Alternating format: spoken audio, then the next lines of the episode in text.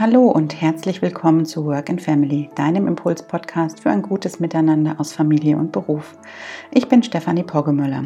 Ich bin systemischer Berater und Business Coach, habe über zwölf Jahre Erfahrung aus der freien Wirtschaft und weiß als zweifache Mutter, was es heißt, die verschiedenen Bälle im Alltag aus Beruf und Familie jeden Tag neu zu jonglieren.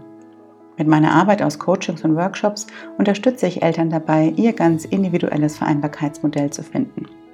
Mit meinem Podcast möchte ich Mütter und Väter inspirieren, um gemeinsam berufliche, familiäre und persönliche Bedürfnisse in Einklang zu bringen. Denn Vereinbarkeit ist aus meiner Sicht ein Gemeinschaftsprojekt und dabei gibt es nicht den einen Weg für alle Familien, sondern nur den einen Weg für jede einzelne Familie.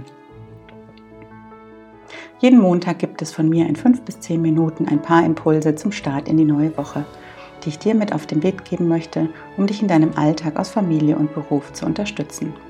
Und heute geht es um das Thema Umgang mit dem ewig schlechten Gewissen. Ja, in meinen Coachings und Workshops begegnet mir das immer wieder, das ewig schlechte Gewissen, das vor allem immer noch Mütter mit sich herumtragen durch ja, die Sozialisation unserer Gesellschaft, durch patriarchale Strukturen und ähm, durch die oftmals innere Erwartungshaltung, dass wir Mütter einfach diejenigen sind, die sich um das Wohlergehen aller zu kümmern haben die dafür sorgen sollen, dass es allen gut geht. Und dadurch entsteht ganz oft dieses schlechte Gewissen, weil wir eben nicht alles schaffen können, weil wir dann denken, der Haushalt ist nicht perfekt, äh, weil wir am Abend vielleicht nicht mehr Geduld haben, um den Streitigkeiten der Kinder mit Ruhe zu begegnen, ähm, weil der Kuchen vielleicht beim letzten Fest in der Schule oder im Kindergarten nicht selbst gebacken war, weil die Kollegen, Kolleginnen am Nachmittag oder bei Krankheitstagen der Kinder Arbeitsthemen covern müssen. Also die Liste ist beliebig erweiterbar und zeigt, an welchen Stellen wir oftmals mit diesem schlechten Gewissen konfrontiert sind. Doch was verbirgt sich eigentlich hinter diesem schlechten Gewissen? Per Definition ist unser Gewissen eine emotionale Reaktion auf unsere eigenen Handlungen und Entscheidungen. Und basierend darauf entscheiden wir eben darüber, ob wir unsere eigenen Taten und Handlungen eben als gut oder als schlecht erachten. Also wir geben dem eine Wertung sozusagen. Manchmal tragen sogar beide Elternteile dieses schlechte Gewissen mit sich herum. Warum? Weil sie, seitdem die Kinder da sind, ein Vielfaches mehr an Aufgaben zu erledigen haben. Ja, es ist ganz wichtig, sich das immer mal wieder vor Augen zu führen, dass sich einfach die Lebenssituation mit Kindern komplett verändert. Und dabei kommt eben dieser Wunsch, dieses Gefühl hoch, es allen recht machen zu wollen, sowohl auf Seiten der Mutter, aber auch auf Seiten der Väter. Ne? Also die Eltern wollen es dann einfach den Kindern recht machen, dem Arbeitgeber, dem Partner, der Partnerin, den Freunden und so weiter und so weiter. Und das ist nicht leicht. Und wenn wir da ehrlich zu uns selber sind, ist es eigentlich eine ja, fast unlösbare Aufgabe, weil einfach die vielen Parteien, mit denen wir ähm, ja, interagieren, äh, ja, unterschiedliche Erwartungen haben und die alle immer gleichzeitig zu erfüllen, das ist ein Ding der Unmöglichkeit. Doch jetzt ist die Frage, wie gehen wir nun mit all diesen Situationen um, die unser schlechtes Gewissen auslösen? Und da habe ich heute fünf Impulse, fünf Tipps für dich dabei, wie es dir gelingt, mit diesem ja ewig schlechten Gewissen einfach besser umzugehen, das besser zu handeln. Und der erste Tipp ist, definiere erstmal deine persönlichen Werte und Prioritäten. Das ist wirklich ähm, ja auch in meiner Arbeit mit Klienten immer der Einstieg, erstmal zu gucken, was ist das, was wie mir wichtig ist. Denn ein schlechtes Gewissen ist oftmals darin begründet, dass du dich in einem inneren Wertekonflikt befindest. Ja? Dabei stehst du dann wirklich zwischen den Stühlen und ähm, weißt einfach nicht, auf welchen du dich setzen sollst. Und das hat viel mit inneren Erwartungen zu tun, die wir an uns selber haben, aber auch mit äußeren Erwartungen, die eben von außen mh, durch, ja, durch die Gesellschaft, durch ähm, eben unsere Kinder, unseren Partner, den Arbeitgeber an uns herangetragen werden. Und ähm, deswegen ist es total hilfreich, dass du dich in solchen Situationen, wo du merkst, das schlechte Gewissen kommt hoch, ganz klar mit der Frage auseinandersetzt, welche Entscheidungsvariante für dich die wichtigere ist. Und ähm, dich innerlich da auch dann voll dahinter stellst. Denn damit übernimmst du dann ganz bewusst Verantwortung für dich und für deine Handlungen und lässt dich auch automatisch vom Außen weniger steuern. Also mach dir wirklich deine Werte und Prioritäten bewusst. Das ist, äh, wie gesagt, ein Thema, an dem arbeite ich auch ganz oft in meinen Coachings und das sind immer ganz wertvolle Erkenntnisse, die da ähm, hochkommen und sehr viel Klarheit einfach schaffen und ähm, auch dazu führen, dass Entscheidungen leichter zu treffen sind. Der zweite Tipp ist, ähm, nimm die Dinge einfach an, so wie sie sind, und schau, was du daraus lernen kannst. Denn ähm, ne, wir sind ja so geprägt äh, durch so eine äh, Kultur, die Fehler nur sehr selten zulässt, was ich äh, eigentlich sehr schwierig finde, denn prinzipiell sind Fehler ja was Gutes, denn daraus können wir lernen und uns weiterentwickeln.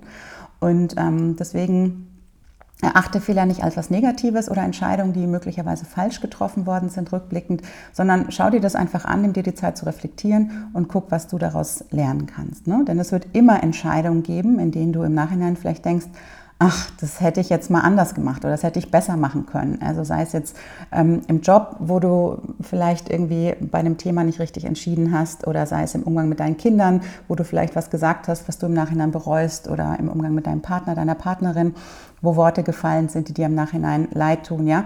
Solche ähm, Situationen, die wird es immer geben. Wichtig ist es, dass du eben im Nachhinein dir die Zeit nimmst zu reflektieren, was du in einer ähnlichen Situation künftig da anders machen kannst, wie du neu entscheiden kannst. Also verurteile deswegen vermeintliche falsche Entscheidungen oder Reaktionen nicht per se, sondern nutze die Zeit danach, vielleicht am Ende jedes Tages und überleg mal so, ja, wie ist denn der Tag eigentlich gelaufen? Was waren die Dinge, die gut gelaufen sind, wo du eben so gewesen bist, wie du sein möchtest als Mutter, als Vater, als Arbeitnehmerin, als Arbeitgeber, als Freund, als Freundin? Und was waren die Punkte, wo du rückblickend sagst, Mensch, da würde ich gerne künftig in anderen Situationen ähm, anders reagieren und überleg dir, welche Möglichkeiten es gibt, eben in solchen Situationen dann dich nicht für Reaktion A, sondern für Reaktion B zu entscheiden. Ja, der dritte Impuls ist, sei in der Tat präsent. Ich kenne das so aus meiner, aus meiner eigenen Erfahrung, ne, dass ich mich so öfters mal bei dem Gedanken, Gedanken ertappe, dass wenn ich im Job sitze, mich dann oft frage, wie es den Kindern wohl geht. Ähm, ob sie eine gute Zeit haben, auch ohne mich. Und wenn ich dann mit den Kindern zusammen bin, dann fühle ich mich manchmal gedanklich gehetzt, weil ich irgendwie denke, ah, ich hätte eigentlich noch eine E-Mail, ähm, eine berufliche absenden müssen. Äh, das habe ich nicht mehr geschafft, bevor die Kinder nach Hause gekommen sind. Oder, oder, oder. Vielleicht kennst du das auch. Und solche und ähnliche Gedanken und Sätze, die begegnen mir auch in meiner Arbeit ständig. Und das Fatale daran ist, dass sie einfach das schlechte Gewissen schüren. Denn gefühlt bist du aufgrund all dieser Gedanken irgendwie nirgends so richtig. Ne? Also wenn du im Job bist, bist du zur Hälfte bei den Kindern und wenn du bei den Kindern bist, bist du zur Hälfte im Job. Und meine Empfehlung, das ist auch das, woran ich äh, schon seit Jahren arbeite und da auch immer besser werde, wirklich präsent zu sein. Also wenn du weißt, die Kinder sind in der Kinderbetreuung oder ähm, Babysitter oder dein Partner kümmert sich drum, dann konzentriere dich wirklich auf das, was du jetzt gerade in dem Moment tust. Also konzentriere dich auf deine Arbeit, wenn du im Büro bist, sei mental wirklich da, arbeite die Aufgaben ganz konzentriert ab, die auf deinem Schreibtisch liegen. Und wenn du dann eben am Nachmittag mit deinen Kindern Zeit verbringst oder am Wochenende, dann sei mental auch wirklich bei deinen Kindern, wenn ihr die Zeit miteinander verbringt. Ich weiß, das ist leichter gesagt als getan. Wie gesagt, ich arbeite da auch noch dran. Doch es ist möglich und äh, aus meiner Sicht in der Tat eine Sache der Übung. Also schau da einfach mal, dass du dir vielleicht so eine Art Trainingsplan erstellst, sage ich jetzt mal. Ja, fang mal mit fünf Minuten bewussten Präsenzeinheiten an. Also fünf Minuten, wo du sagst, okay, ich bin jetzt ganz im Hier und Jetzt, ich bin jetzt ganz hier im Büro, denke nur an die Themen, die im Büro sind, oder ich bin eben ganz bei meinen Kindern und bin jetzt nur dafür da, mich um die Kinder zu kümmern und denke nicht an irgendwelche Arbeitsthemen. Und dann kannst du ja mh, hm, über die Zeit hinweg diese Präsenzeinheiten immer steigern. Also wie gesagt, fang mal mit fünf Minuten an, jeden Tag so eine Woche lang und dann steigerst du in der zweiten Woche auf zehn Minuten, dann auf 15 Minuten also das ist wirklich ähm, eine Übung. Je mehr du diesen ja, Achtsamkeits- und Präsenzmuskel, nenne ich es jetzt mal, trainierst, desto stärker wird er auch werden und desto leichter wird es dir dann fallen, präsent im Moment zu sein, sowohl im Job als auch mit den Kindern. Der vierte Punkt dreht sich um das Thema Perfektionismus. Also wenn du zum Beispiel eine, ähm, ja, ich sage jetzt mal Karrierefrau bist, dann wirst du von der Gesellschaft als gefühlskalt und egoistisch abgestempelt. Bleibst du die ersten drei Jahre mit den Kindern zu Hause, dann wirst du zum Heimchen am Herd degradiert. Also die Quintessenz des Ganzen ist, du kannst es aus der Sicht der anderen meistens nur falsch machen. Denn jeder hat da so eine individuelle Sicht aufs Leben, ähm, auf Vereinbarkeitsmodelle. Und der Rat, den ich jetzt an dich weitergeben möchte, ist, versuch da keinem Perfektionsanspruch gerecht zu werden, sondern mache es für dich richtig, indem du eben schaust, was das passende Modell für dich ist. Ja? Also lass die Perfektionsansprüche, die von außen tagtäglich an dich herangetragen werden, einfach gut sein. Und wenn es dir zum Beispiel wichtig ist, dass es zu Hause ordentlich aussieht, dann kümmere dich darum, dass es auch so ist. Denn es tut dir gut.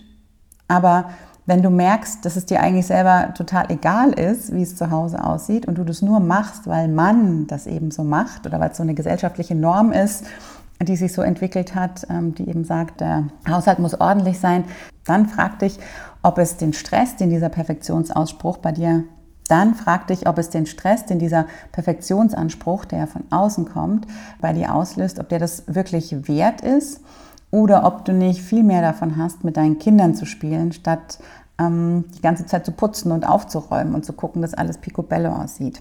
Und bei dieser Entscheidung gibt es übrigens kein richtig oder kein falsch, sondern nur ein, so ist es gut für dich und für eure Familie. Also hinterfrag da wirklich in der Tat mal, wenn du merkst, ja, der Perfektionsanspruch, der ist bei dir sehr hoch, woher denn dieser Anspruch überhaupt kommt, ob das, ob das darin begründet ist, dass das Dinge sind, die von außen an dich herangetragen werden oder ob das tatsächlich was ist, das aus deinem Inneren kommt, das dir persönlich wichtig ist. Das hat wieder was mit Werten und Prioritäten zu tun. Und dann entscheide eben, ob du bestimmte Dinge wie einen ordentlichen Haushalt so machen möchtest, weil es für dich persönlich sehr wichtig ist oder weil es eigentlich eine Sache ist, die im Außen ähm, existiert, aber ganz tief in deinem Inneren eigentlich für dich persönlich gar keine große Relevanz hat. Ja, der letzte Tipp ist, Kinder brauchen unperfekte Eltern. Also jeder macht mal Fehler und auch wir Eltern sollten uns erlauben, Fehler zu machen, denn das ist eine Tatsache, die auch Kinder lernen müssen und auch sollen, denn nur so erfahren sie, dass sie auch mal was selber falsch machen können und auch dürfen. Daher ist es wichtig, dass wir Eltern unseren Kindern gegenüber auch Dinge eingestehen, ne, die blöd gelaufen sind, die uns eben nicht gelungen sind, die wir mal falsch gemacht haben. Und so können wir ihnen ja auch zeigen, hm, wie wir in solchen Momenten ähm, ja, mit so einem in Anführungszeichen Fehlverhalten umgehen können und sind auch Vorbild für sie und bringen ihnen eben auch bei, wie sie selber mit solchen Momenten gut umgehen können. Und daher achte in Situationen, in denen dir etwas misslingt, in welchem Bereich auch immer, mal darauf, dass du dich danach positiv aufbaust und achte auch darauf, wie du selber mit dir umgehst, wie du selber mit dir redest, ob du dich eben verurteilst oder nicht, ob du sagst, Mensch, was bin ich heute für irgendwie für ein, für ein Depp, das habe ich jetzt total falsch gemacht.